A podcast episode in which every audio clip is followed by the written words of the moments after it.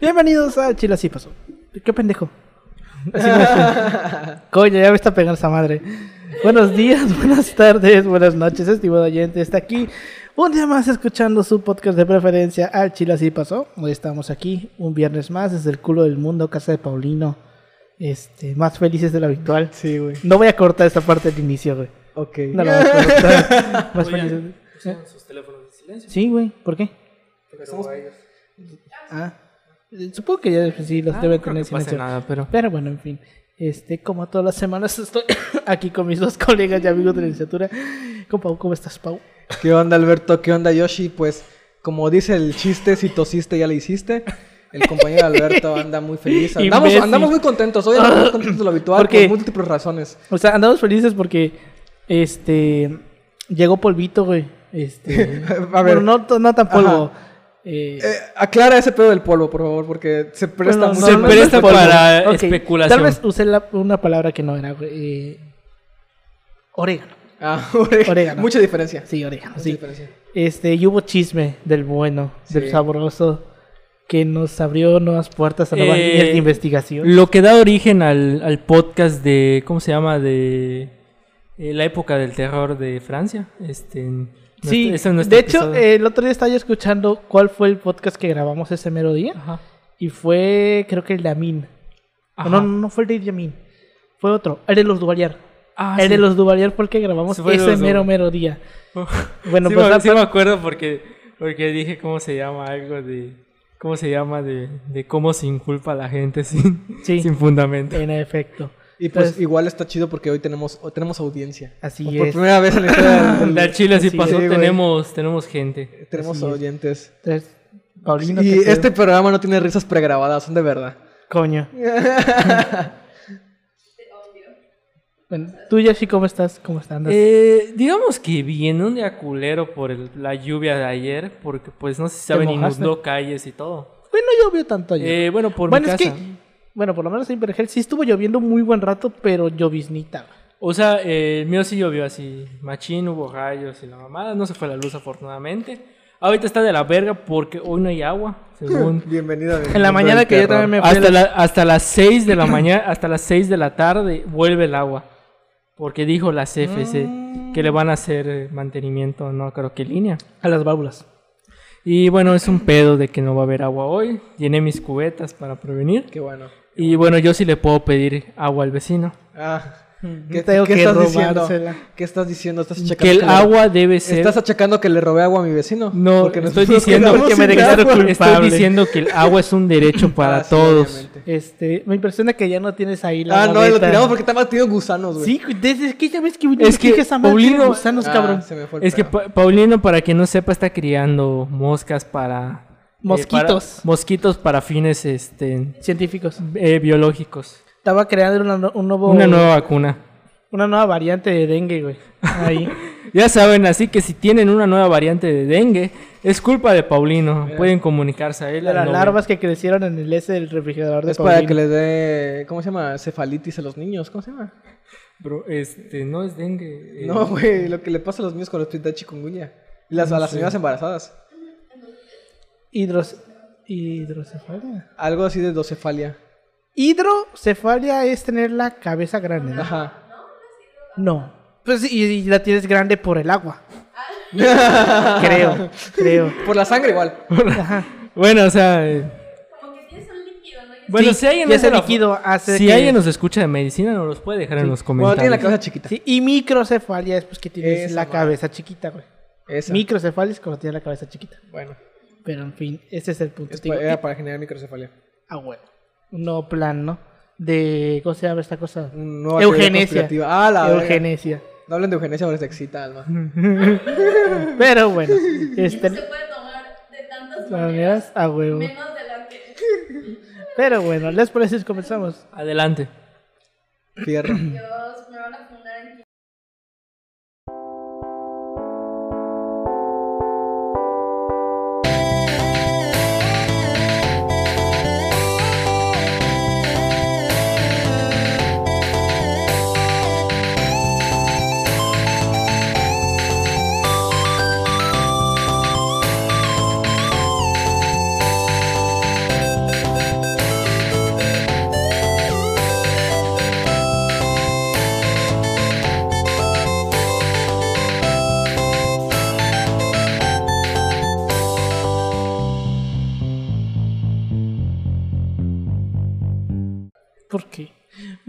Bienvenidos al Chile Así Pasó, un podcast de historia mexicana y universal, donde su servidor, Alberto González, le va a contar a Ángel Paulino Chan y a Yoshitaka López una historia chusca, bizarra, increíble o surreal acerca de algún personaje, proceso o hecho acontecido en la historia. Después de que terminó la Revolución Mexicana, sabemos que hubieron años, bueno, dependiendo cuándo terminó la Revolución Mexicana, ¿no? Depende, O sea, depende. si lo Depende tomamos del contexto. Ah, bueno, depende del contexto, ¿no? Si lo tomamos desde la Constitución, que se promulga la Constitución, hay gente que dice que la revolución se acaba ahí. Yo creo que no, güey, definitivamente no. Este, pues vinieron los años convulsos, Carranza, mataron a Carranza, vino Adolfo de la Huerta, eh, de interino, y luego llegó Calles, y luego llegó Obregón, vaya, todos sabemos ese- esa historia, ¿no? Hay una planilla que lo explica. Ah. Hay una. Ya sabes la de. ¿Quién se chingó aquí? Ah, huevo, una, una, una planilla. Yo le digo plantilla. Ah, es que sí es cierto. Perdón, lo siento, Eh, diferencias regionales. Yo le digo plantilla, güey. ¿Cómo? Había, alguien me había dicho que se le decía de manera diferente en Tabasco. En Tabasco se le dice diferente, güey. Coño. Como sticker, güey. o Pegatina, pedo, algo es así. Tabasco, güey, no puede ser nada. Ajá, algo así se decía, como pegatina, sticker, algo así. O, Mm, algo así. se- Nada bueno puede salir de Tabasco. No, por supuesto que no. Este. Pero bueno. Excepto la mamá de Alma. Este, excepto la mamá de Alma y nuestro amigo Renato. Y Emiliano, Ah, bueno, sí, eso sí. Por supuesto. Pero bueno. Cosas. que es clasista. El punto, el punto es que, este, como todos sabemos, la Revolución Mexicana bien podría ser considerada como una revolución comunista, porque tuvo tintes de... Tuvo tintes, pero también. no fue exactamente Pero comunista. no fue exactamente comunista. Pero porque, podría... porque hasta los- acercarse ajá. a- En cánones Es que.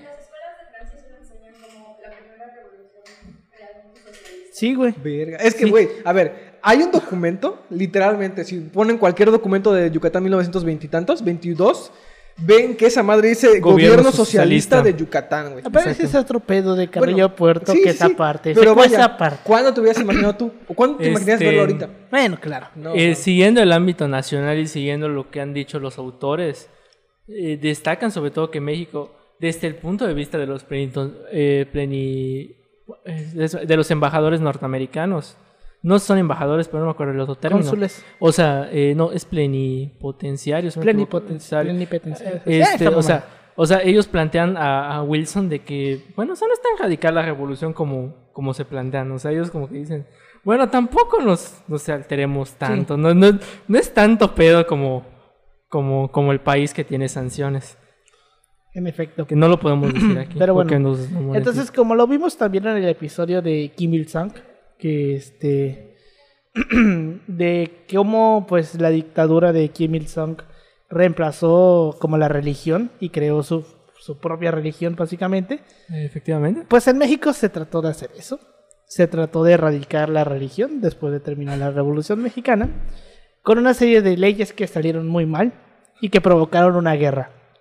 El día de hoy vamos a hablar sobre la guerra cristera. güey. Vámonos. Ah, va- vámonos. A huevo. Así. Ese calles tiene sus muertitos. Este es uno de esos episodios que desde puta madre estoy de que, ah, lo voy a escribir, lo voy a escribir, nunca lo hacía. Porque me daba huevo. Hasta que ayer me dije, chique su madre, ya de una vez. Deberíamos contratar a alguien para que escriba los episodios. Sí, porque luego me da huevo. güey. Este, si alguien de primero nos escucha. Ah, Algún haitiano. No. No, es cierto. es Los cierto, comentarios, La es- los, comenta- racista. Perdón. lo- los comentarios de Paulino no representan la opinión e ideología de este podcast. Este podcast se deslinda de todo comentario No, que pueda dañar a la comunidad haitiana. ¡Coño!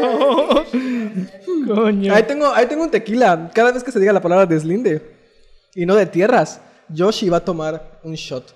Una, una. Culo si no. Ahí tiene la tapa. Culo si no. Ahí tiene la tapa. Ahí la Ahí tapa, güey, la tapa. Ahí hay una, la tapita la tienes ahí en la mano. Güey, no puedo tomar, Ah, chinga tu madre.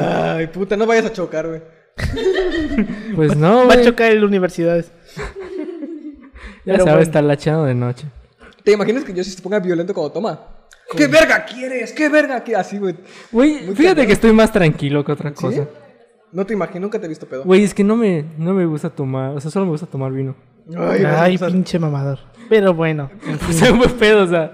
Este, con el ocaso del porfiriato, en la primera década del siglo XX, emergieron nuevamente tendencias anticlericales que se expresaron durante la revolución mediante actos de, de violencia y una legislación restrictiva, fijada en la Constitución de 1917. El 14 de noviembre de 1921 ocurrió un atentado en la antigua Basílica de Guadalupe con la finalidad de destruir la imagen de la Virgen de Guadalupe, más o menos como lo que pasó aquí en Mérida, güey. No, que Ah, bueno, no, no, que aquí sí lo es que- hicieron. Bueno, es, Es que aquí sí se pasaron de Aquí sí lo hicieron. Güey, fíjate que estaba re- repasando ese episodio, güey. Y sí se le puede este, quitar menos culpa al varado. Porque resulta que no fueron como tal los militares los que lo hicieron, fueron otras personas. Pero el daño ya está. O sea, Pues sí, el- el No, es, el- es que el de aquí el de aquí estuvo cabrón porque no fue solamente esa, fueron varias, güey. Vale. O sea, es que era dos por uno. Sí, o sea, dijeron, ¿sabes qué? Si te chingas dos, pues chance- esta. ajá, tienes premio, güey. O sea, esa madre como que va a estar más vergas. Pero bueno, ¿sabes? entonces ocurre este atentado en la antigua basílica para este tratar de destruir la imagen de la Virgen de Guadalupe, esta pintura del siglo XVI, XVII, esta que tanto mamaba Víctor Hugo. Este, sin embargo, por causas desconocidas, el cuadro no sufrió ningún daño, por lo que muchos indicaron que fue un milagro. Obviamente. Obviamente. Obviamente. Esto causó enojo en la feligresía mexicana y dio una razón para levantarse en armas. En 1925, con el apoyo de la Confederación Obrera Mexicana, la antecesora de la CTM, y pues ya en el ya con Calles en el gobierno, este pues Calles trató de aplicar la vieja confiable. Si no puedo destruir la religión, entonces voy a crear otra religión. Y creó la Iglesia Católica Apostólica Mexicana para romper con el, Vati- con el Vaticano. ¿Sabes qué es un dato curioso esa madre, güey? Que lo profesan más norteamericanos que mexicanos. La Iglesia Cagado, Católica. Apostólica Mexicana. Ajá, o sea, Güey, aparte esta madre cómo rima, católica apostólica. Iglesia Católica Apostólica. Es como el de el- la canción de este Oscar Chávez. Es que yo- yo- creo que la lógica- Botánica, botánica, Yo creo que la lógica de Calles era hacer algo tipo lo anglicano. Ves que la reina, bueno, en este caso ahora el rey, es el máximo jefe de esa madre. Yo creo que por ahí. Ah, sí, porque de hecho sí que les... Pero es que eso es anglicano, no es apostólico. Ajá, güey, pero o sea, el tema del anglicanismo es que no hay tampoco mucha diferencia a la estructura católica. Es que realmente la- el, el- el anglicanismo es, una, es un catolicismo 2.0 con ciertos cambios. Tipo, te puedes Y divorciar. con divorcios. Y con divorcios, exacto. Porque el rey quería coger con alguien más. Pero se sentía. Lo que hacen pa- no por coger, ¿verdad? O sea, pero para sentirse menos Coño, culpable. lo que, lo que sería capaz un cabrón de hacerle a sus amigos por coger. Este. Bueno, Este, son, este, to- creo que todos nos hemos sentido alguna vez identificados con eso. Pero bueno, en fin. Este, entonces, pues Calles, después de tratar de crear la, nueva iglesia para ese pedo, este, pues impone la llamada Ley Calles, la cual fue una modificación al Código Penal que se dio en 1926 para limitar las manifestaciones religiosas con el fin de contar con instrumentos más precisos para ejercer los controles de la Constitución de 1917 bueno, e- e- ejercer los controles que la Constitución estableció en el artículo 130. Estos instrumentos buscaban limitar o suprimir la participación de las iglesias en general en la vida pública, pero dadas algunas características de la legislación, en algunos estados se llegaron a establecer leyes que obligaban a los ministros de culto a, hacer, a que fueran personas casadas y se prohibiera la existencia de comunidades religiosas.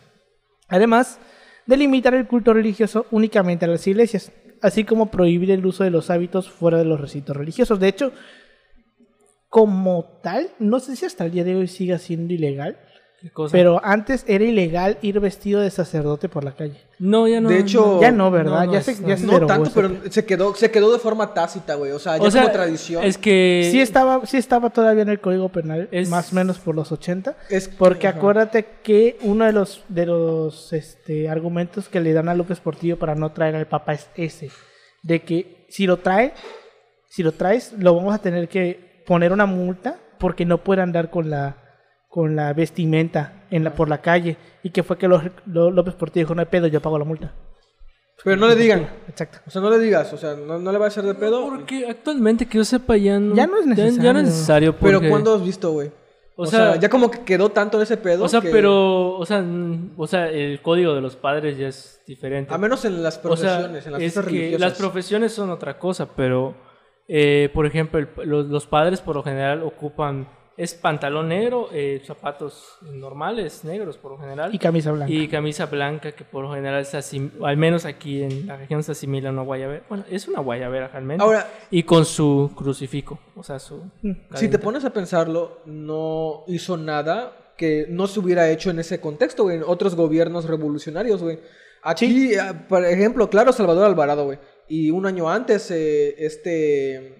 Eluterio Ávila, me parece. Ah, sí. de que- Entonces, esos vatos, como de que sabes que ya chingas tu madre, en la calle no vas a andar con sotana. Es que, o sea, más que nada, o sea, el caso de los gobiernos revolucionarios en Yucatán, los revolucionarios, no los otros, eh, no los corporatistas, eh, o sea, realmente, o sea, tienen una lógica eh, que, o sea, no es realmente eh, querer prohibir como tal la, la práctica de la religión como tal, sino es quitar influencia a la iglesia dentro de las tomas de decisiones del Estado. O sea, esa es como que la lógica que intenta eh, de alguna manera impulsar a Alvarado. Por eso es que le da luz verde a, a ponerse, a- bueno, para que se instalen iglesias de este, protestantes, si no me equivoco. o sea, Es, eh, es, es complicadillo porque está eso y, otra, y otros, otros factores ahí que tienen que ver con eh, ya los poderes eclesiásticos locales. Bueno, hasta el arzobispo se fue a La Habana, ahí un ratillo. Pendejo no era. Este, Pero te digo, no dista mucho de lo que hizo Calles, o sea, ya, pero a nivel federal, ¿no? Ya Sí. que está más cabrón. Pues sí, pero punto. Este, la ley reglamentaria 130 constitucional facultaba, siguiendo el dictado de la Constitución, a los gobernadores de los estados de la República a imponer cuotas y requisitos especiales a los ministros de culto. Tal fue el caso de los gobernadores más radicales como Tomás Garrido Canábal en el estado de, de Tabasco, quien decretó normas que iban incluso más lejos, pues obligaba, obligaba a los ministros de culto a ser personas con estado civil de casados para poder oficiar. En Chihuahua se, presen- se pretendió forzar a la Iglesia Católica a operar con un, mínimo, eh, un, número, un número mínimo de presbíteros. Y en Tamaulipas se prohibió oficiar a los sacerdotes extranjeros. Que es algo que... Así que, bueno, igual calle es algo muy común que hacías si eres extranjero y religioso. Ah, sí. Igual acá. Sí, Pero que echan pero- mierdita, no, no, tienes que estar casado, carnal, ¿cómo ves? O sea, sé. esto no tenía razón. Güey, este me recuerda, me recuerda al meme que decía pinches requisitos pendejos. A huevo. Confrontada esta situación, la Iglesia intentó reunir 2 millones de firmas para proponer una reforma constitucional. La petición de los católicos fue rechazada. Los católicos llamaron y realizaron un boicot para no pagar impuestos, minimizar el consumo de productos comercializados por el gobierno, no comprar billetes de la Lotería Nacional, ni utilizar vehículos a fin de no comprar gasolina. ¿Dónde he escuchado esto antes? Ah, no. ¿Dónde habíamos escuchado esto antes? eh, tu Un amigo, señor que, amigo. que habla así. Eh, Prefiero no, no, no hacer comentarios al respecto. Eh, la, ra- la radicalización hizo que las zonas de los estados de Guanajuato, Jalisco, Querétaro, Aguascalientes, Nayarit, Colima, Michoacán y parte de San Luis Potosí, al igual que Zacatecas, eh, en la Ciudad de México y obviamente en la península de Yucatán, creciera un movimiento social que reivindicaba los derechos de la libertad de culto en México. La dirigencia del movimiento, cercana a los obispos mexicanos, creyó viable una salida militar al conflicto. En enero del 27 comenzó el acopio de armas. Las primeras guerrillas estuvieron compuestas por campesinos. El apoyo a los grupos armados fue creciendo cada vez y cada vez más se unían más personas. A las, procla- a las proclamas de Viva Cristo Rey y Viva, la, Viva Santa María de Guadalupe, lanzadas por quienes fueron conocidos en ese momento como los cristeros, por Sí, cristeros, Cristo. Cristo, da, Viva Cristo Rey. Yo ¿no? pensé que era de cristales ese pedo antes, estaba en la primaria, güey. Que tenía que ver con que rompían cristales o no sé. Yo creo que como que está muy implícito, ¿no? Que sea cristero. Morro, güey. No sé. En todo caso, los que ya se, le con- ya se les conocía como cristianos fueron capaces de articular rápidamente una serie de descontentos, de descontentos locales con las consecuencias de la Revolución Mexicana, así como de aglutinar en torno suyo a grupos que, por distintas razones, se oponían a los que ya para entonces se conocía como el Grupo Sonora, nombre creado por el origen sonorense de los presidentes Adolfo de la, Guerra, Adolfo de la Huerta, Álvaro Obregón y Plutarco Elías Calles. No solo eso, la cristiada, como también se le conoce, logró, un uso muy eficaz de los símbolos religiosos, profundamente arraigados en las prácticas colectivas de México, como era, lo era la Virgen de Guadalupe. Porque pues pendejos no eran, güey. Se agarraron a Sí. las figuras más importantes, güey, para hacer propaganda. Entonces es así como los cristeros se van a la guerra. Dicen, pues chingue su madre, vamos a la, vamos a la guerra. Y uno de, los, uno de los movimientos más importantes fue lo ocurrido en Valparaíso, Zacatecas, cuando el 14 de agosto de 1926, por la noche, apareció don Pedro Quintanar, un personaje de gran importancia en toda la lucha cristera, y puso en marcha el levantamiento que Aure- Aurelio Acevedo y sus amigos tenían preparado para el, para el primero, desde el primero de agosto, ya que el gobierno, eh, al saber de la presencia de Quintanar, eh, se movilizó más rápido. Se realizó la movilización en Peñitas y Peñas Blancas. Quintanar entraba a combate el 29 de agosto en Huejuquilla, el Alto, en Jalisco, y comenzó así la primera lucha cristera en forma, quedando como vencedores con el grito ahora triunfante de Viva Cristo Rey. Los alzamientos siguieron en Jalisco, Nayarit, Zacatecas, Guanajuato y Michoacán por el año de 1926. Luego se sumó casi su totalidad el centro del país. El conflicto tuvo un carácter fundamentalmente rural, aunque la dirección de la liga, de la liga esta, mm, católica, fue eminentemente urbana. Los cálculos más optimistas consideran que hacia 1927 las fuerzas cristeras rondaban alrededor de los 12.000 personas y dos años después, en el 29, habían alcanzado los 20.000. Citando vivencias, sobre personas que vivieron en carne propia la, la guerra, cuentan que se quemaron muchos documentos de la iglesia, incluidas las fees de bautizo de todas las personas. La madre. Imagínate. Eh, bueno. ¿Qué más? O sea, bueno, o sea, es como que el acto, o sea, si no, si no se acuerdan, o sea, para ese momento es más común tener un acta de, o sea, la fe de bautismo que, que un de acta sí, nacimiento. sí, o sea, un acta de repente muchas personas dejaron de existir, güey. Ah, se empezaron a desvanecer. A huevos, empezaron a De hecho, la otra vez este, rompí por un poquito el acta de Andrés y empezó a desvanecerse. ¿A poco Andrés tiene acta? Es que no se te contó de que perdió su INE. Sí. Y ahorita cae con un acta de Don nacimiento. imbécil. No sé por qué no la ha ido a renovar. güey. Güey, es que, güey, no mames, cae un acta de nacimiento. o sea, si estás viendo esto, Andrés, un saludo. Pero bueno. Este. Finalmente, a diferencia de muchos grupos armados durante la Revolución y antes, durante el siglo XIX, el mercado estadounidense de armas estuvo cerrado para ellos. En 1928, luego de una reforma de la Constitución de 1917, y a pesar de que la Revolución Mexicana había iniciado al grito de sufragio efe- efectivo no reelección, el expresidente Álvaro Obregón candidató como candidato virtualmente único en las elecciones presidenciales. El Grupo Sonora se pensaba en ese entonces repetiría la fórmula seguida 40 años antes por el Grupo Oaxaca, que estaba encabezado por Porfirio Díaz, para reformar paulatinamente la Constitución. Que eso es algo que lo que ya habíamos hablado en su momento, de, este, de que si no hubieran matado a Obregón, pues muy seguramente Obregón hubiera armado una dictadura Lo del cuentito de, de, de José Emilio. de José Emilio Pacheco. Muy seguramente Obregón se hubiera hecho un dictador, güey. Porque pues es Obregón, güey. Em, se decía, sin embargo, que Obregón, a diferencia de Calles, no tenía interés en continuar con el conflicto, por lo que llegaría a un acuerdo para acabar con la guerra. Sin embargo, como todos lo sabemos, a Obregón le volaron la cabeza. eh, un católico le voló, la cabeza, que era José de León Toral, en el restaurante La Bombilla de la Ciudad de México. Obregón había, había acudido ahí a participar de un desayuno ofrecido por los legisladores del bloque parlamentario que lo apoyaba para celebrar su reelección. Ya sabemos esa historia de cómo matan a Obregón, güey, que llega Toral y ¡pac! en la, en la cabeza. El ejército cristero estuvo compuesto básicamente por peones y aparceros rurales, dirigidos por algunos veteranos revolucionarios, entre los cuales estuvo un güey que es el... No sé si alguna vez han visto la película de Cristiada. No, güey. Me rehusé a verla. ¿Por qué? Eh, sí, no sí, sé, lo he se me hacía muy, muy... Sí, Está buena, vi. güey. ¿Sí? Está buena. Te cuenta la historia de un niño que sí existió. Que de un niño que se unió a los cristeros. eh, en Jalisco, ¿no? Sí, es en Jalisco. Sí, que se une a las fuerzas de un güey que estuvo en la revolución, creo que con Pancho Villa, que se llamaba Enrique Gorostieta. Uno de, los, de hecho, se supone que, bueno, según te lo cuentan en la película, Gorostieta se queda como que al mando de todo el ejército. Porque es el único güey con experiencia militar, pero pues, no era el único. Pero era como que el más cabrón. O sea, de todos los que había, era como el que el más cabrón. Y justamente está este niño que se va a luchar con los, con los cristeros, güey, y lo matan. Ah, Lo matan. Este, al final de la película, pues, bueno. estás en la guerra, se- carnal. No, Sí. no te van a... Spoiler, el niño se muere, lo matan en, una, en un enfrentamiento. Pero está buena la Chavo, película, le, güey. pe- le tocó perder.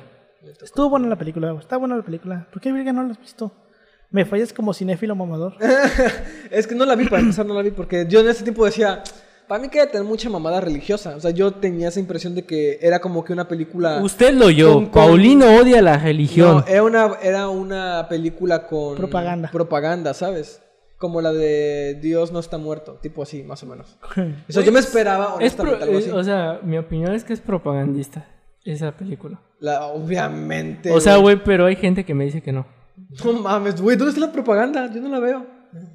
Güey, o sea... Sí, ese- esa gente la engaña a su ex, güey, sus, sus, sus parejas, güey. Te, Fácil, conté, güey. te conté que nos las dejaron ver para filosofía. Ay, Dios, qué horror. A mí me la dejaron ver en la secundaria para historia. güey.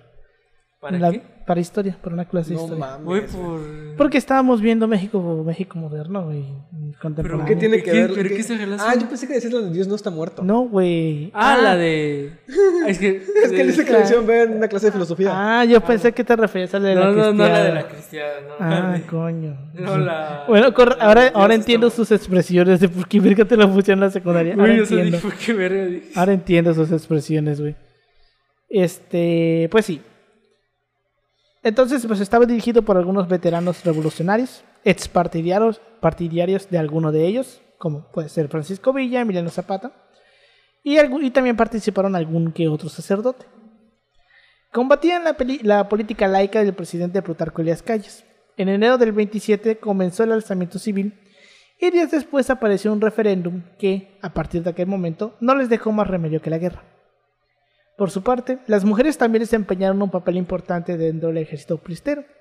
Además de ser las primeras guerrilleras y las más entusiastas a la hora del conflicto, se, destacaban, se destacan más de 25.000 las llamadas brigadas femeninas dedicadas a apoyar en la rebelión, pues básicamente a- a- teniendo un papel muy similar como lo tuvo en la Segunda Guerra Mundial, que es este, pues, ocupando lugares en fábricas, pero sobre todo en el frente como enfermeras, güey. De hecho, algo curioso sobre esto es que, por, eh, bueno, analizando ese contexto y, y poniéndolo en perspectiva, o sea, sobre todo, eh, la, de alguna manera, la participación de las mujeres durante la guerra cristera, o sea, explica de alguna manera, eh, o sea, justifica de alguna manera que Calles no haya retomado la idea de Carrillo Puerto de otorgar el voto femenino. Porque, o sea, una de las justificaciones es que tenía miedo de que... Sí, Pues es que, de hecho, es que esa era una de las grandes justificaciones. Era la, era la justificación más Era común. la de todo el tiempo. Era de todo el tiempo. De no, no votan no porque este, sean mujeres, sino porque su voto puede estar influenciado por los ministros de culto. efecto. Ese era el argumento, güey. Pero pues sí, este banda, ya saben. Y de este, hecho, quién sabe si sea cierto o no. O sea, pero recuerdo, hay una entrevista que Es le la hacen justificación. A, a este Juan Rulfo en un programa de los 70s y él decía que, que parte del papel que tuvieron, o sea, las moras, aparte de- del que está diciendo Jaiba, era el de asusar al, al combate, o sea, a, a los, a, a sus maridos, a sus hijos, porque en- él comentaba, dice, la como que lo que decían era pues que no, no eres lo suficientemente hombre si no Vas a vas a defender la causa de Dios, o sea. Y pues Y se- hombre vato, pues, como que si, fu- si fuera Joto podrías esto y procede a levantar un fusil, el de su compadre. Coño. Sí, güey, ajá, entonces eso, y fíjate, está, está curioso porque también hay un aspecto que yo vi cuando empecé a checar lo de trabajo para mi tesis, que era la parte agraria, güey, del conflicto.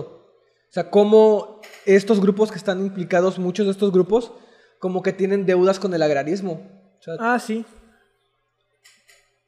Sí, ya pero- sabes, nunca le toques el santito ni... Pues a eso, pues a eso se refieren, ¿no? Por eso es que te estábamos comentando ahorita de que no solamente eran puros católicos, también era gente que en general estaba en descontento con el güey. gobierno, güey. Y muchos también se unieron ahí.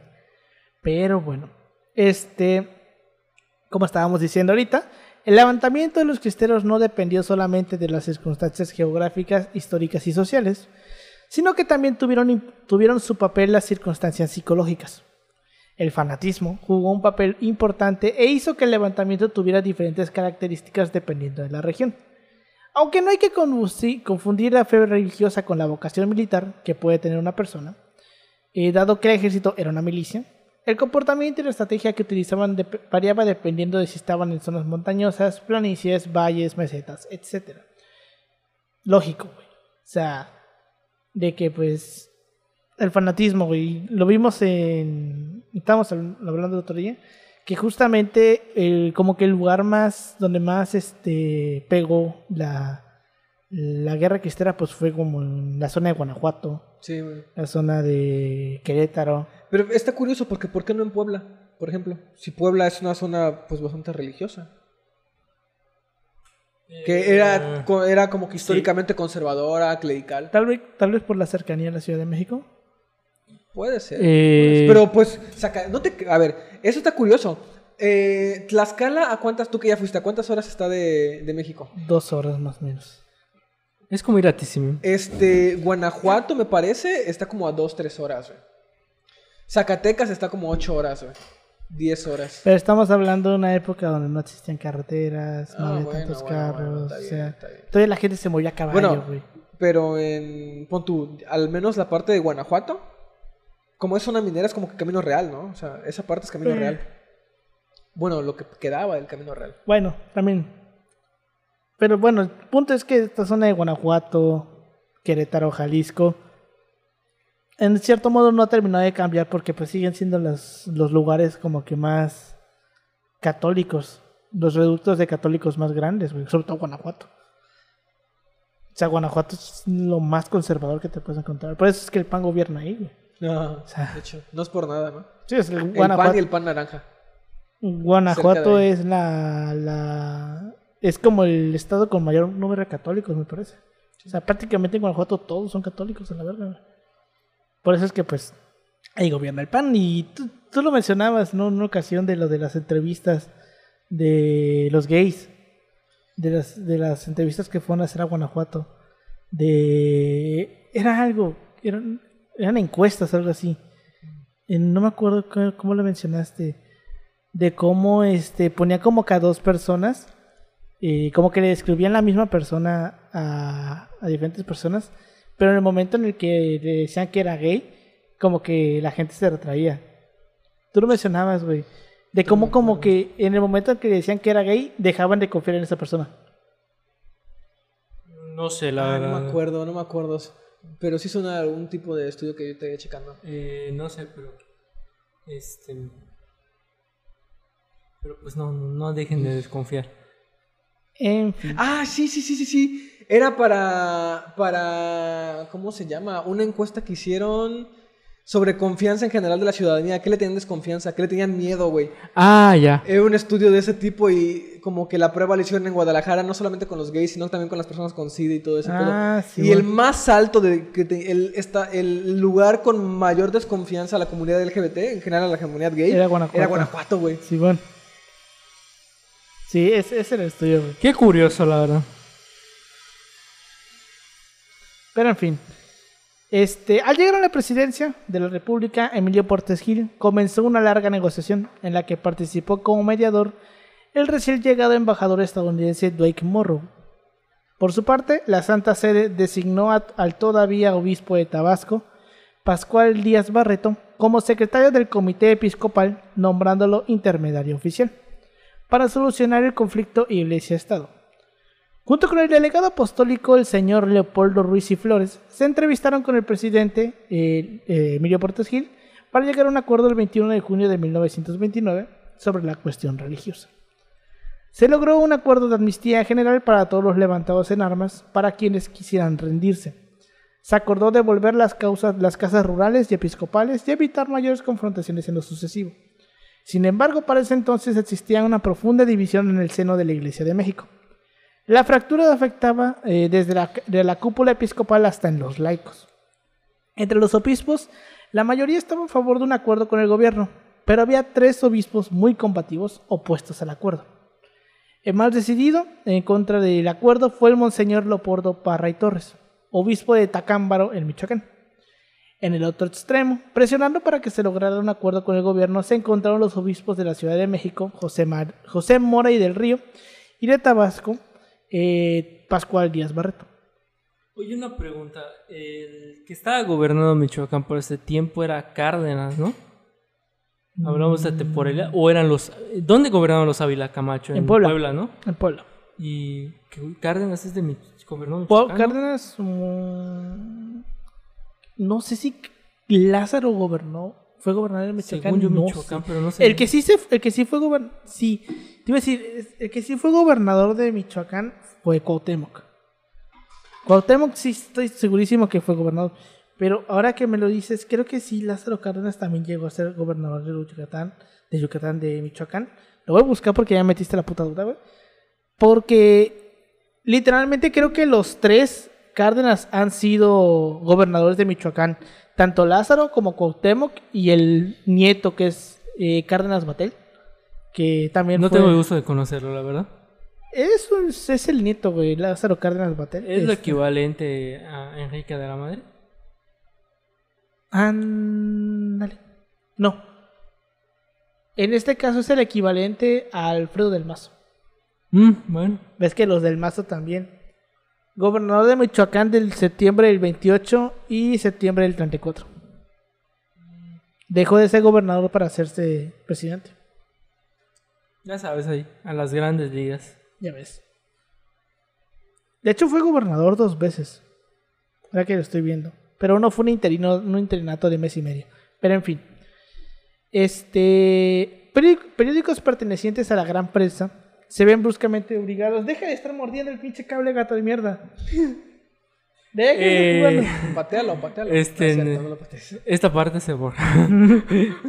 Es que no mames si me lo rompe, no mames. Sí, sí. No se, endeuda Flor, se endeuda Flor. y eso que, fa- y eso que falta. No, pues se va a electrocutar. ¿Eh? Ah, ah, pero- Paulino, O sea, también, aparte. Paulino, pensó, pensando en- Paulino pensó en su, men- en su mente, un gato menos. un gato menos. Pero bueno, este, periódicos pertenecientes a la gran prensa se ven bruscamente obligados a entrar en, al caos oficial. Tal es el caso de Excelsior, que ya existía. En el, en él, Excelsior de 1929 se opuso abiertamente a la política gubernamental en materia religiosa, a tal grado de publicar una verdadera apología al movimiento cristero. cristero. Excelsior fue el que empezó con lo del movimiento del Día de las Madres, ¿no? Cuando, Parece que sí. cuando se dio esto del... los folletos de Marta De- Bringas. De Bringas, por la bruja del hogar y todo ese pedo de la eugenesia y la chingada. Excelsior fue el que inició el, el movimiento este para Día de las Madres con otras comunidades católicas. Me parece que sí. Para, pues, para la vida, ¿no? La verga y ese pedo. Que casualmente.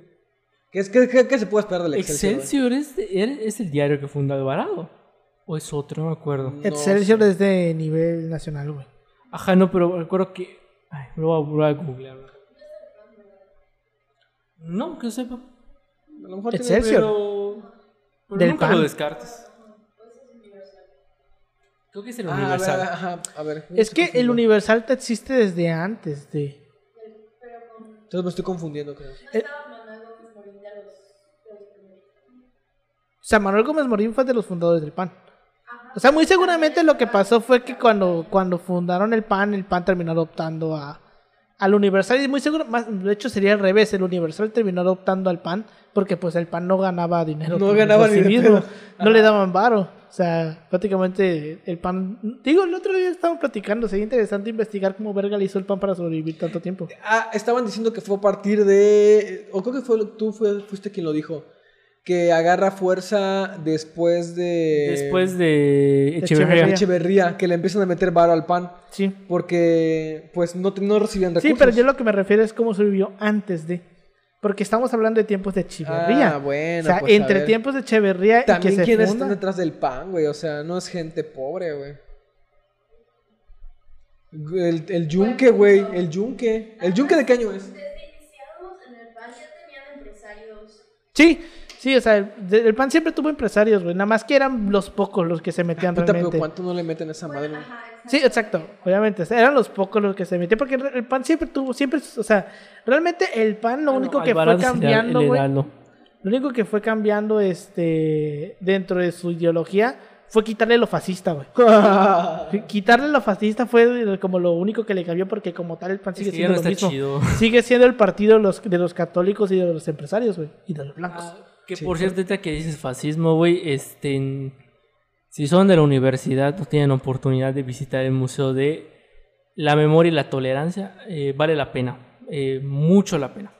Nomás como comentario, que pueden hacer recorrido virtual, tiene muy buen material y, y pues comentar eso. Y eh, condena mucho a las potencias, eh, tanto alemanas como Maldigo aliadas. fondo de mi alma y de mis. No, fuera de pedo, o sea, hablan acerca del holocausto, pero mencionan, dicen, también los aliados no tienen su responsabilidad ahí. Ay, Claro. no mames, como de que no, güey. No, o sea, porque si dicen, esos cabrones pudieron haber evitado miles de muertes, pero no. Sí, güey. El bombardeo de Dresden es un crimen de guerra, güey.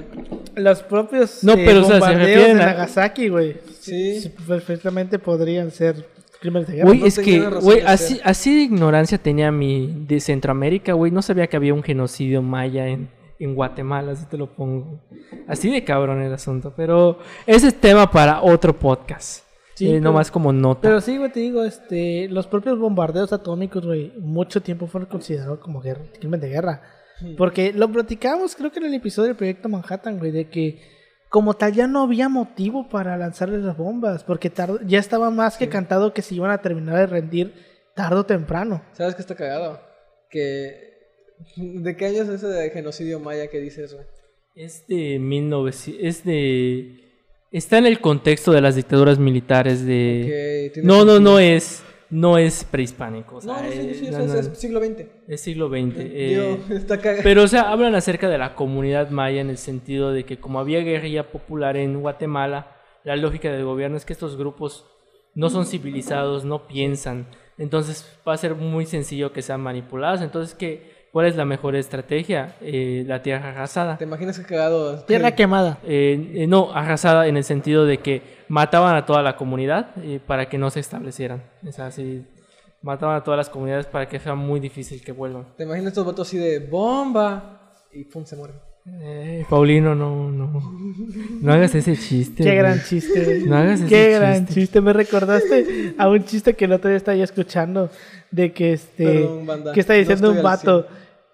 Ya lo saben, a Paulino le gusta reírse de las muertes. No. Este, un chiste que uh, le estaban diciendo a un vato, tú sigue tus sueños, que es que lo otro, este, a, a Beethoven cuántas veces no le dijeron que no iba a poder ser músico, que esto y que lo otro, ¿tú crees que los escuchó? Recordatorio que. Beethoven pues era sordo, güey. Fue un gran chiste, güey. güey. Güey, yo me cagué de risa, güey. Un gran chiste, güey. Al chile. Pero bueno, este, ante los ojos de calles, Rodrigo de Llano, director de Excelsior desde 1924, resultó responsable de esta política editorial antigobernista. Por lo que en, do- en 1929, con fondos del gobierno federal y a nombre del empresario regiomontano Federico de la Chica, adquirió el periódico y puso fin a, a las protestas contra los adeudos de acuerdos de 1929 firmados por Portes Gil y el obispo Pascual Díaz. Bajo la fuerte presión del gobierno de Estados Unidos, que a su vez respondía a peticiones repetidas de obispos y, laicos católicos en este país, el presidente Portes Gil anunció que la Iglesia Católica se sometería a la ley sin que la Constitución sufriera algún tipo de modificación. A partir de ese momento, sin embargo, el país entró en un periodo en el que los inves- investigadores de la relación Iglesia-Estado han calificado como un periodo de relaciones nicodémicas, en referencia a Nicodemo, que este que si no ubican ustedes a Nicodemo dentro de la Biblia, Nicodemo es un güey, es un fariseo, es un vato, o es un judío que participa- participaba dentro del Sanedrín, que este todas las noches se iba con Jesús, güey, a platicar a escondidas, ¿sabes? O sea, como que de manera ilegal.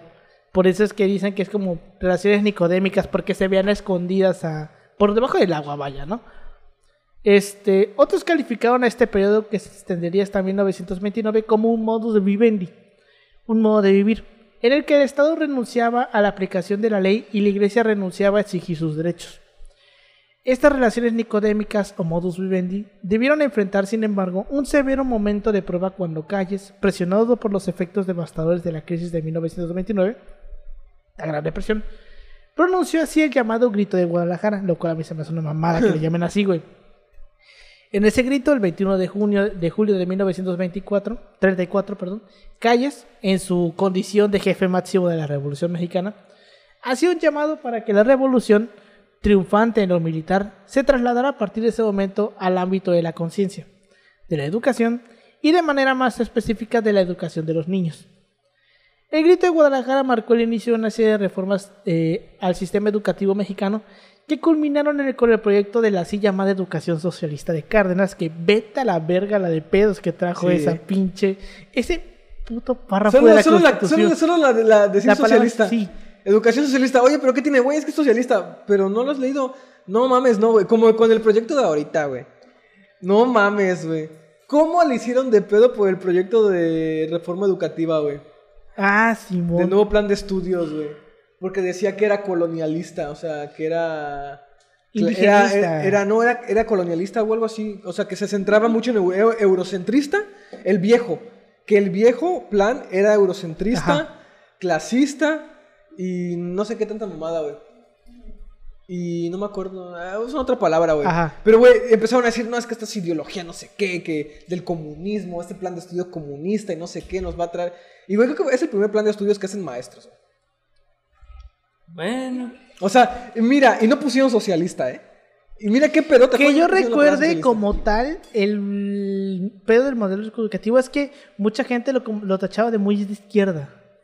O sea, muy de izquierda. ¿Cómo puede ser un- de izquierda un programa, un programa Pues en educativo? cierto modo, como que quiero que yo que ven como que o sea, que ven este que les van a como que vender la idea del colonialismo como malo, como algo que vino a, a matar nuestra cultura, que bla bla bla, ya, ya hemos hablado de ese tema. Más o menos por ahí va el punto. Pero aún así, este, ¿cómo decirlo? Fíjate, es que está cabrón. Está cabrón porque prácticamente todos sabemos que la materia que más le vale verga a, la- a las personas, güey, a las papás o a la gente que ve el plan educativo es historia, güey. Sí, güey. La materia que más le vale vale verga. Pero verga. es la primera cuando ponen el grito en el cielo, güey. Es la primera por la que ponen el grito en el cielo cuando algo no Sí. les cuadra, güey. Ajá, güey, es, lo que está cagadísimo. Está cagadísimo. Porque, güey, tú ni le ponías atención, güey. Es lo- vale Loco, verga tú la te salías de tus clases, cabrón. Tú te duermes en el Senado, güey. Vete a la verga, güey. ¿Tú qué, qué, qué vienes a decir acá, güey? bueno, es, En fin. es lo equivalente como cuando eres, eh, eh, es lo equivalente, eh, ¿cómo se llama? Cuando eres una contradicción constante, ¿Mm? de que haces todo lo contrario eh, de tu discurso. Sí. Es de que ese es lo equivalente. Sí, y que te digo, o sea, esta digo, esa, esa pendejadita, ese parrafito del final, porque era, era el, las dos últimas palabras. del Eso se llama ser, educación digámoslo, socialista. digam- digámoslos como es, es ser cizañoso. Sí. Ignacio, tú no sabes ni leer ni escribir. ¿Qué y chingada de estás hecho, haciendo? esa mamada, ¿sabes en qué serie se quitó? Eh, ¿De Fox, no? Salinas. En el de Salinas. Salinas. En el de Salinas se quitó porque no mames, güey, ¿cómo pre- pretendes impactar un modelo neoliberal con una educación socialista? Porque con Salinas hubo una reforma educativa, güey, que es la reforma que le permite al sector privado entrar a la educación y que, po- y que también este, permite la, la implementación de las escuelas católicas. O sea, prácticamente la idea es, sí puede haber escuelas católicas siempre y cuando sean privadas. O sea, no puede haber escuelas públicas católicas. bueno, o sea, si es una escuela mínimo. religiosa, tiene que ser privada de huevo. O sea, al punto en el que, pues, ya el que quiere estar ahí es porque tiene el barro suficiente para pagarla. ¿Y sabes qué me da como que cosa? Que esas madres no son, no son SADCB. Son asociaciones sin fines de lucro. O sea, esa madre a nivel, a nivel, a nivel de impuestos está muy cabrón, güey. Porque, y quieras o no, lo público lo tienen en el aspecto de que no pagan como que los impuestos que deberían pagar por ser una empresa Este, privada, güey. Paulino, este, creo que hay que hacer un podcast. Igual los hospitales. Bueno, los Uh, hospitales no sé. No sé cómo está legislado, la verdad. Eh, pero sí, hay que, hay que hacer un podcast exclusivamente para hablar acerca del lavado de dinero. La historia del lavado de dinero por Paulino. saber, yo lo sigo diciendo, si los hospitales tienen dinero público o si pagan menos impuestos. Porque estaría los privados. mandarlos a la verga en ese sentido. Para que sí como que les Pero caiga a la gente que usa Pero te que refieres a, a- los privados, ¿no? O sea, a los consultores privados, ¿no? No, en general a lo, a lo- lo que sea que sea consultorio privado, güey, la chingada, la verga. pero te la verga. al sector privado. En cuanto a escuelas y a hospitales, estaría interesante. Sí, hay, hay que hacer un día un podcast exclusivamente para eso. Historia de la boda de dinero por Paulino. Sí, no mames. Pues, ¿no te acuerdas de lo que yo te contaba de la doña de la, de la pastelería? Güey, nunca voy a que superar. tenía su iglesia y la escuela. Y que nosotros decíamos... De hecho, esto se lo platiqué a una persona una ocasión que estaba estudiando negocios internacionales. Que me contaba, me- le conté y me dijo, muy seguramente utilizaba la pastelería para blanquear el dinero. Sí, güey, sí. Que digo, obviamente. muy seguramente usaba la pastelería para la deducción de los impuestos. Porque pues como tal lo de la iglesia no lo tenía que declarar porque son aportaciones voluntarias. Y el tema de la escuela es como de que... La iglesia es una gran forma igual de lavar sí, dinero. güey, ¿eh? la iglesia es una manera perfectísima de lavar dinero. La Si quieren lavar dinero, hagan una iglesia, güey. Un una- templo, un templo. Eh, casualmente mañana voy a dar un curso acerca de cómo abrir una iglesia. De hecho, ¿dónde, dónde es? Había... También una gran manera de lavar dinero ah, es otra que es la de los, los, los equipos güey, deportivos. Sobre Ah, todo por con el la- fútbol. Sí, por la compra de jugadores. Por la imagino, ¿no? compra-venta de jugadores, es una magnífica manera de lavar dinero. Tipo, pues estás pagando 80 por un jugador de 20. Es como de que, pues, tú te quedas con 30 y Sí. 50 por mí. Pero bueno, en fin. Eh, a pesar de las tensiones generadas por el grito de Guadalajara, el gobierno mexicano contribuyó a, la- eh, a esta fórmula de relaciones nicodémicas, decidiéndose a no aplicar la legislación en materia de cultos, moderar las reformas en materia educativa, así la llamada educación socialista era un lejano recuerdo ya a finales de la década de los 40, porque o sea, como tal sí existe el proyecto, se rechazó, pero nunca se modificó la constitución. O sea, la- ese parrafito de educación socialista se quedó ahí, güey. Nunca se lo quitaron. Pero sobre todo, a centralizar eh, una vez más en la figura del presidente el manejo con la de la relación con la iglesia, con lo que evitaban nuevos episodios de radi- radicalización a cargo de gobernadores como sucedió en Tabasco con Tomás Garrido Canaval. Que algo me suena que este cabrón debe de ser papá de otro gobernador. Me suena el apellido Garrido en Tabasco. Me suena, güey. Me suena, el Tomás Garrido me suena en Tabasco. Es un diputado, lo que el diputado, ¿no? Tomás Garrido, Tomás Garrington. Garrington, o sea, Sí, me güey. suena, porque Rima. sí, güey, o sea, me suena. No, Yarrington, es Yarrington. es Yarrington, no, pero creo que Yarrington es otro peto, güey. Pero que yo sepa, este, digo, este apellido Garrido me suena, güey, me suena. Ah, mira, también fue gobernador de Yucatán, ¿Quién? este cabrón, Tomás Garrido. Ah, sí, fue gobernador. Esa no me la sabía. Deja ver a sus hijos. Felipe, no, al parecer no. Pero en fin. Familiares. Ah, pues no, no tiene. Pero me suena ese pinche apellido. Bueno. Esta decisión fue correspondida por la iglesia. Los obispos mexicanos ungieron al, arzobispo de México como interlocutor ofi- oficioso con las autoridades federales a pesar de sus divisiones y diversas visiones de cómo solucionar el conflicto. No solo eso, México fue también uno de los pocos países del mundo en el que el delegado apostólico fue un obispo del, del propio país. Esto fue así durante el periodo 1927-1951. Durante este tiempo, la representación de la Santa Sede en México fue ejercida suces- sucesivamente por los arzobispos Pascual Díaz Barreto, de la Ciudad de México de 1929 a 1936, Leopoldo Ruiz y Flores de, Morelia del 36 al 41 y Luis María Martínez de la Ciudad de México del 41 al 51. Al hacerlo así, se constituyó en México lo que diversos analistas de las relaciones Estado-Iglesia han calificado como un modus vivendi, un modo de vivir, entre las autoridades civiles que optaban por no aplicar las leyes y las autoridades religiosas que decidieron no, disputar de manera pública las condiciones que les habían sido expuestas. O sea, se, yo no te chingo y tú no te quejas. Ok. Llevámoslo por la paz. Suena justo. De hecho, creo que es durante la Guerra Cristera donde Ávila Camacho. Creo que justamente. Ávila Camacho, si no me falla la memoria, era gobernador de Puebla durante este periodo. No, era, Maxim- era Maximino, ¿no? No es que los dos fueron gobernadores, me parece. Ah, pues ya, ya te Bueno, mentiré. no, es que Maximino fue gobernador de Puebla durante en la presidencia de Ávila Camacho. Me suena. Porque, o sea, Maximino sí fue gobernador. Pero me parece que Ávila Camacho también. Ávila Camacho seguramente también lo fue. O algo así. Sí, el que sí me acuerdo que era un gobernador, o sea, no estoy seguro de Ávila Camacho, nomás, pero Maximino no sé. Sí, Maximino sí fue gobernador. Pero te digo que yo recuerde Maximino eh, fue gobernador este durante la presidencia de Manuel Ávila Camacho. Lo voy a buscar porque ya me dice la puta duda otra vez. Tú nada más sirves para meterme dudas, güey, y hacerme que entre a Wikipedia. A ver. Eh... Ah, pues no. Ah, era secretario de la Defensa Nacional. Pero... mm, entonces era Maximino, me parece. Bueno, el punto. El punto es que Ávila Camacho ya ocupaba un puesto muy como que importante dentro del ejército. Y justamente lo mandaron a, batallar contra los cristeros, creo que en Puebla o en uno de estos estados por ahí cercanos. Y cuentan las crónicas de que el vato nunca les decía nada a los cristeros. Era como de que, pues, ¿saben qué? Al Chile yo también soy católico, güey. Este, yo no les hago ni, yo no les voy a decir nada. Hagan, pues, lo- sus cultos, lo que quieran. Pero, cuando vengan mis superiores, se cuadran. Tipo, yo les dejo hacer lo que quieran, pero cuando yo les diga, porfa, Es, hoy no. Es lo, equivale- Hoy no, güey. es lo equivalente cuando con tu profe acuerdas que no van a venir. Y entonces dijo, el que se raje es puto. O sea, Sí. o sin, sin el... Sí, eh, aclaro esto. Eso, o sea, eso sí es muy funable. Es, eso. es muy funable el Eso es muy asunto, funable. pero... Eso, eso se va a cortar. Este, eso lo se vamos va a poner en, tu- en Twitter. Ajá, exactamente. exactamente.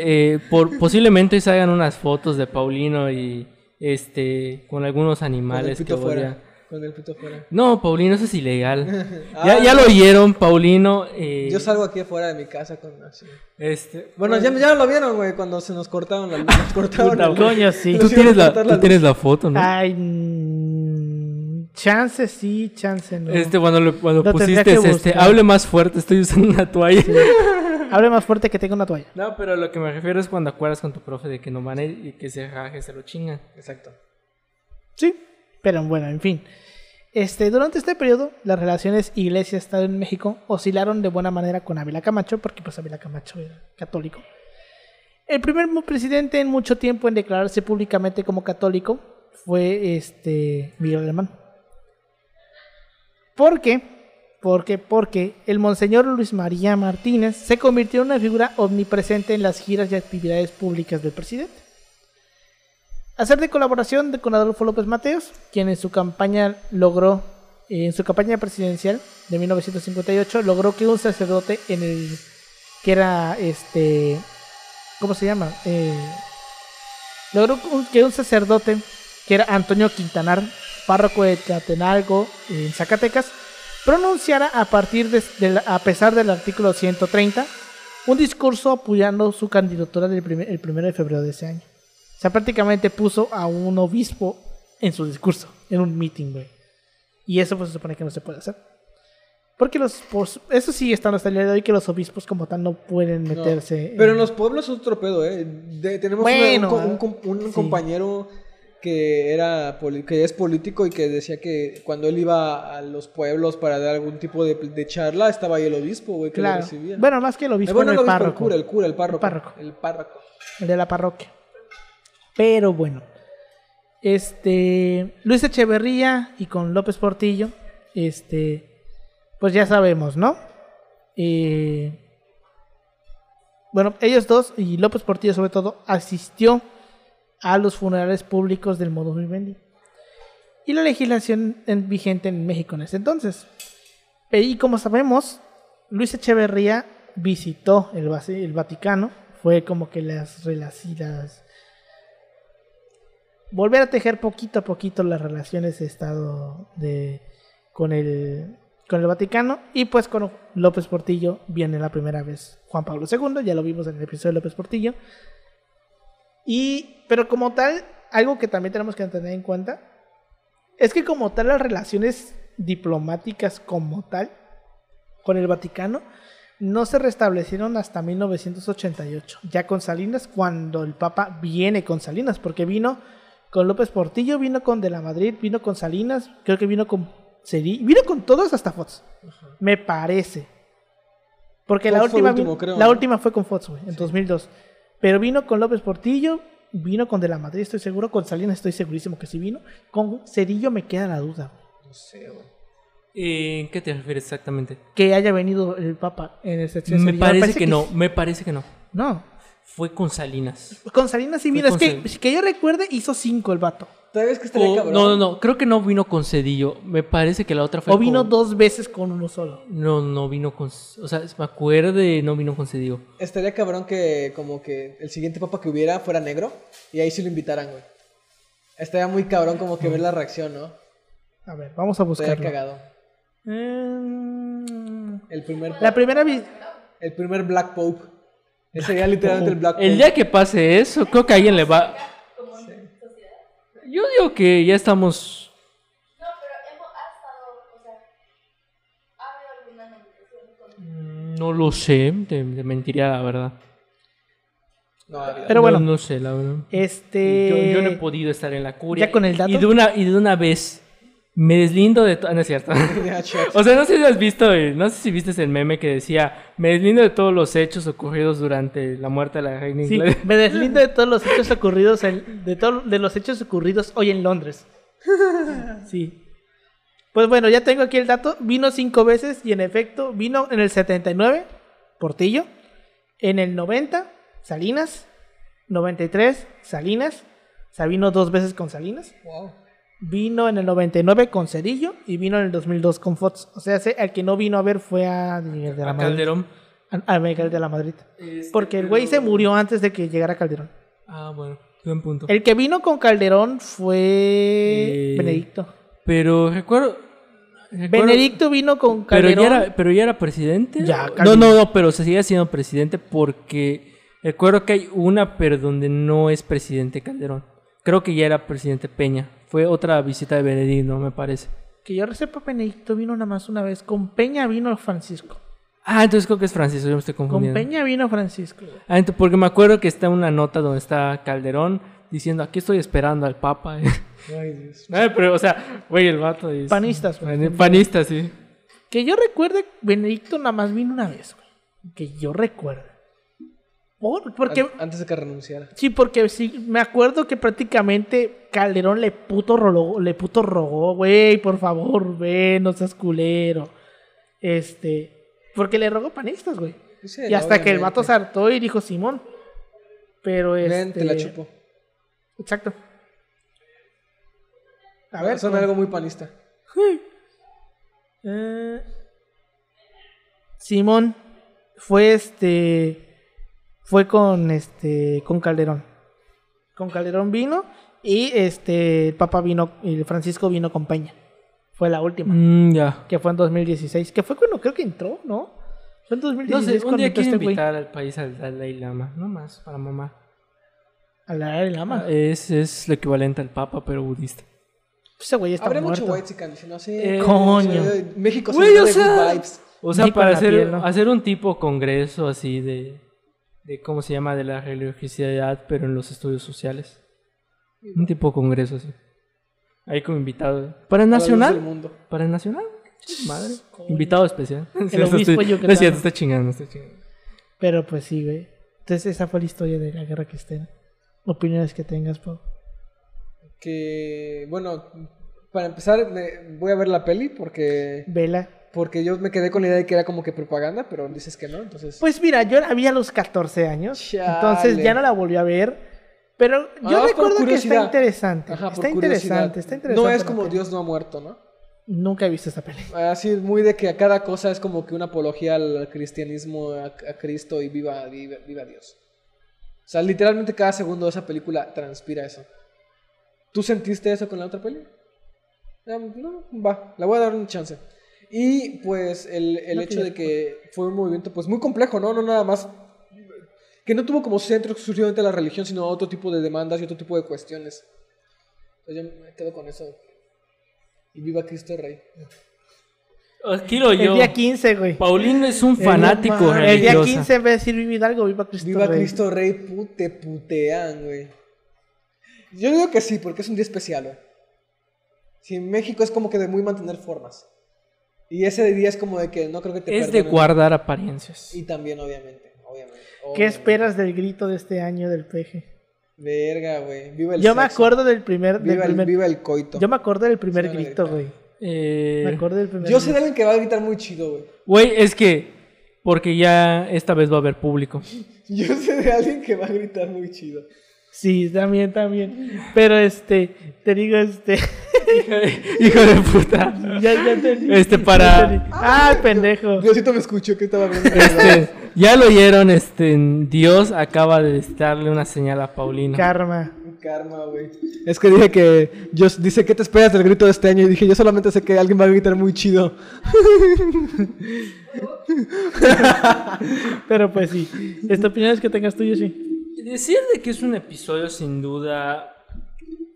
Creo que al igual que la reforma es complicado ver. Ah, sí. Ajá, o sea, eh, poniendo de alguna perspectiva y eh, viendo, viendo este aspecto, es vemos cómo de alguna manera la religiosidad está muy vinculada a- al pueblo mexicano, si se quiere ver de alguna otra manera, a un grupo mayoritario, por no generalizar.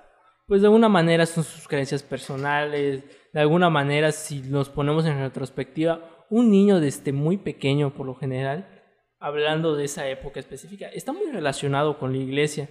Es normal que de alguna otra manera cuando vengan este tipo de leyes quiera ir por el contrario, o sea, no y sobre todo más cuando hablamos de la población campesina, que es la que más está vinculada con este tipo de sincretismo, si se quiere ver de alguna manera. Eh, sobre todo que si eh, analizamos más de fondo, esos son los grupos que más se molestan con la, con, ¿cómo se llama? Con la estructura religiosa, porque son los que negocian con el gobierno, no lo ven con buenos ojos, etcétera. Entonces, hay que entender todos estos factores culturales para entender por qué eh, de alguna manera se sale de control la guerra para calles, y porque no vale tanto la pena seguir eh, derramando sangre por una causa perdida, o sea, que hay que decirlo, es Sí, una, porque realmente es una causa perdida perdida. que realmente es totalmente innecesaria.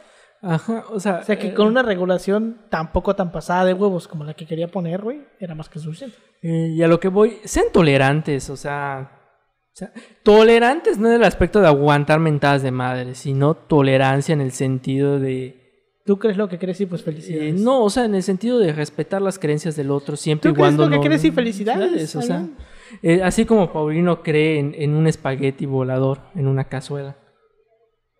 Este, ya saben, eh, Paulino cree en cosas muy raras. Cree en los cuarzos igual. ¿Es algo sexual eso? Es como que No, güey, es que no sabes que en Estados Unidos hay ahorita una... que mencionan los cuarzos, lo que está diciendo ahorita tu primita, hasta que no se traigan un cuarzo no se acerquen a mí. Mira quién lo dice. Eh, Prefiero no hablar del tema por cuestiones políticas. Ahí vas. Mira ahí vas. Este, este, es que me van a... Es que voy a ser En candidato emiliano para, En fin, para independizar Cauquel. también puede ser. No, no es cierto, pero... No, a, a lo que voy, este... No, es lo del espagueti sí es una religión en Estados Unidos. Ah, sí, güey. Sí. No me acuerdo eh, qué actor tenía su religión o director. No, Había eh, una, una- una Solo sé que Mario Castañeda le hicieron una religión, no me acuerdo en qué país de Latinoamérica. había un cabo, no creo que había un director. Hay una, hay un podcast, güey, que una vez escuché en la- eh, cuando trabajaba en la pastelería que lo puso mi compañera. De una religión hiper pendeja, güey. Creo, creo que era Rambo al que le, al que le rezaban, güey. Rambo era la deidad, me parece. No sé, pero me acuerdo de que había unos videos en YouTube de los testigos de Jehová que decían, eh, o sea, los... sin, sin, sin menospreciar a Dani que está aquí con nosotros. Este, o sea, hiciste la cara del gatito con la ceja levantada, güey. O sea, en el sentido de que había unos videos en YouTube que decían, no, es que yo soy testigo de Goku y no sé qué mamada, güey. Están chingados esos videos, búsquenlo. Eran yo, me, buenos yo me acuerdo, güey, que cuando tenía yo como, no sé, unos 14, dos- 12, 13 años, mi hermano compró este una pegatina que decía, en esta casa creemos en Chuck Norris. Este, aléjese, aléjese o recibirá una, una patada voladora. No, hablando y de, lo pegó en la puerta. hablando güey. del último Puta, la con- putiza que le metí. No mames. hablando del último contexto de ahí, es como que ahí con el fandom. De Chuck Norris. Oh, no, no, fue lo es un de- meme que ya se perdió. ¿Cuál? ¿El de Chuck El, el de Norris? Chuck Norris, güey. Güey, yo recuerdo cuando lo invitaban a un programa y ese vato le pusieron sus, ese, ese tipo de memes, güey, ese tipo de como que de frases, estaba cagándose de risa, güey. Ese, ese meme ya murió, ya, ya, ya. El de Chuck Norris. Ya es no que, existe, para güey. empezar tienes que saber quién fue Chuck Norris. Exacto. Y que ver bastante pues la gente que sabe quién fue Chuck Norris, pues ya tiene tu edad más o menos, la de Yoshi y la mía. Ahí por ahí la De misma hecho. edad. Me acabas de meter una idea, preguntarle a la gente así. Si ustedes tienen menos de 19 años, pongan en los comentarios si saben quién es Chuck Norris. Porque es una buena manera de. Voy a preguntar. Voy Así a mides pre- la edad, ¿no? Es como que- ahorita voy a, voy a llamar a mis científicos sociales de Instagram, güey. para resolver esa, esa inquietud que me acabas de dejar. Porque fíjate que es cierto. Es muy probable que el hecho de que el- la muerte de ese meme, güey, de, la- de Chuck Norris haya sido debido a, pues, que la gente ya no sabe quién es Chuck Norris. O pues perdió moda. O sea, porque igual pues no es como que los, los adultos no tengan Instagram o cosas. Bueno, eso no lo usan. Ah. Pues es No, tú que- sabes quién es Chuck Norris, ese es el pedo. Exacto, o sea. como ¿Viste el- sus películas? ¿Llegas a ver sus películas? Hay una película con. ¿Cómo se llama este pendejo? Te iba a decir Stan Lee. No Este. ¿Cómo se llama? No, es Bruce Lee. No sé, güey. yo El, nunca- el, el arte. el- este güey chino. No es Jackie Chan. Jackie El, Chan. el otro güey. ¿Bruce Lee? Bruce Lee. Sí, es Bruce Lee. Por eso te iba a decir pensé que Stan de Lee. pelo chino. Te iba a decir que Stan Lee. ¿Cuál de pelo chino? No sé. ¿Me en alguien de pelo chino. ¿Cuál, güey? ¿Un güey de artes marciales del pelo chino? ¿Qué verga hablas? No sé, güey. Pero bueno, este, hay una película donde de, de Bruce Lee contra Chuck Norris, güey, que es la, la escena que hicieron meme, güey, de que le pusieron la picha cancioncita esta de las bodas, güey. La del saxofón, es que nunca me acuerdo cómo se llama esta puta canción, güey. ¿Cómo va? Porque se empiezan a desvestir, güey, porque van a pelear, güey. ¿Cómo se llama? Nunca me acuerdo cómo se eh, llama eh, esa Carlos. Whisper. Esa la rola. Nunca me acuerdo cómo se llama esa puta canción, güey, pero esa canción le pusieron a esa escena. Es chulísima la escena del meme.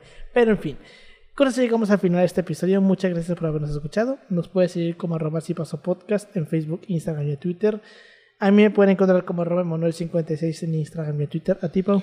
A mí como Pau-3S en Instagram y Twitter también. A ti, A Yoshi. mí me pueden Instagram en Instagram como yoshi.2807. No es un bot. Este sí soy un bot.